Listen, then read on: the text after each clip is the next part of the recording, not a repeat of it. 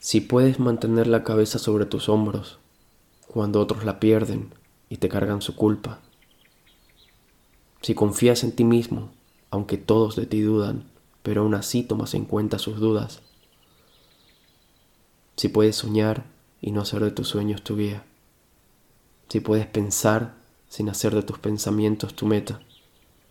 Si triunfo y derrota se cruzan por tu camino y puedes tratar de igual manera a ambos impostores. Si puedes hacer un montón con todas tus victorias. Si puedes arrojarlas al capricho del azar y perder y remontarte de nuevo a tus comienzos sin que salga de tus labios una queja.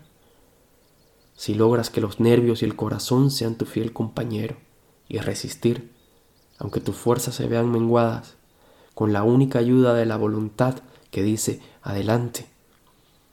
Si ante la multitud das a la virtud abrigo, si aún marchando con reyes guardas tu sencillez, si no pueden herirte ni amigos ni enemigos, si todos te reclaman y ninguno te precisa, si puedes rellenar un implacable minuto con sesenta segundos de combate bravío, tuya será la tierra y sus codiciados frutos.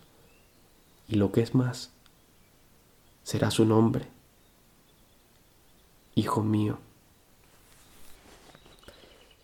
Ese es un poema que me encanta. Se lo repito a mi hijo de tres años desde que tenía un par de meses de nacido. Creo que todos podemos ver las ideas claramente estoicas del poema. Y esa es una filosofía que en lo personal me ha ayudado mucho a, a vivir. El poema expresa cómo debería ser un hombre ideal desde el punto de vista estoico victoriano de la época en que se escribió.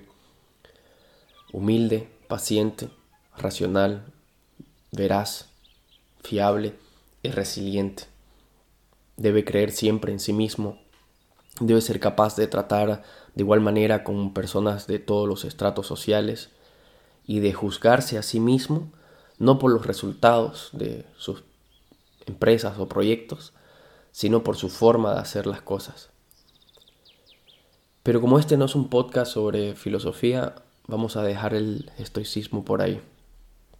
El título original del poema es If, del escritor británico nacido en la India cuando todavía era colonia inglesa, Rudyard Kipling.